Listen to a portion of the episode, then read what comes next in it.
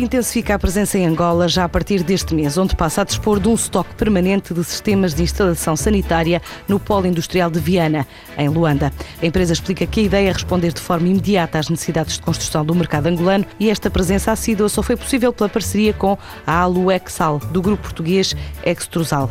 Há quatro meses, o presidente da empresa, António Oliveira, já tinha confirmado à TSF quais os produtos mais procurados no estrangeiro. É, portanto, nestes mercados vendemos sobretudo autocolismos interiores para, para sanitas suspensas. Vamos a tentar associar-nos às empresas cerâmicas para colocar lá estes produtos e entrarmos nesta primeira fase, enquanto o mercado ainda está menos saturado, digamos assim, destes produtos.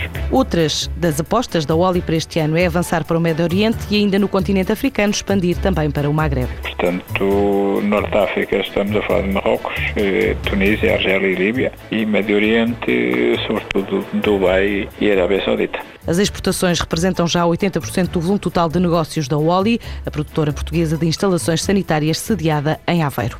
A portuguesa HP2 está a entrar nos países da Benelux. Esta tecnológica portuguesa decidiu apostar nos mercados do Norte e do Centro da Europa através de parcerias, como a que mantém com a Microsoft pelo desenvolvimento do Windows 8 e de aplicações específicas para áreas concretas de negócio, oferta de serviços diferenciada consoante as necessidades do cliente, tem alguns produtos-chave na mão e tem potenciado a internacionalização, diz André Dias Lopes, o diretor executivo desta tecnológica, que indica a Bélgica como o mercado mais recente de atuação. O último país eh, recentemente aberto foi a Bélgica. Nesta fase já estamos a fazer prospecção de mercado e a reforçar a nossa presença no mercado holandês, a partir de um centro de competências que estamos a levar para a Holanda. A HP2 quer ainda consolidar a presença em mercados como a Suíça e a Alemanha, entre outros, alcançar o objetivo que se propõe de crescer 40% e atingir os 100 milhões de euros. Estamos satisfeitos com a consolidação da nossa presença nos mercados alemão, no belga e no suíço.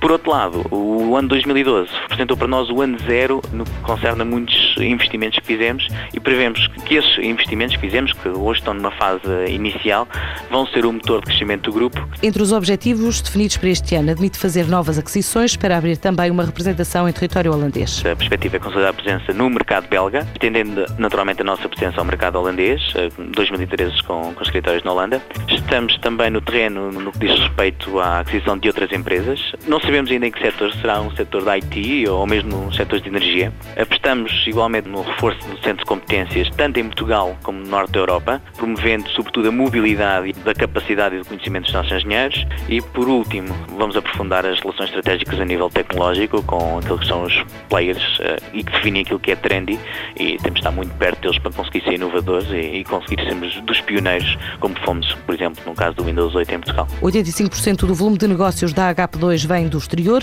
O ano passado cresceu 20% e mantém o objetivo de curto prazo alcançar a meta dos 100 milhões de euros. A norte-americana Liberty Global comprou a britânica Virgin Media por 17.156 milhões de euros. Com esta aquisição, do segundo maior fornecedor de serviço de televisão por cabo no Reino Unido, torna-se numa concorrente de peso para o magnata Robert Murdoch, conselheiro delegado da New Corp. Representa 25 milhões de clientes em 14 países e concentra agora 80% do mercado da companhia norte-americana em cinco países europeus: Reino Unido, Alemanha, Bélgica, Suíça e Holanda. Ana Maria Ramos com a edição da tarde de Negócios e Empresas. Passam agora 26 minutos das 5.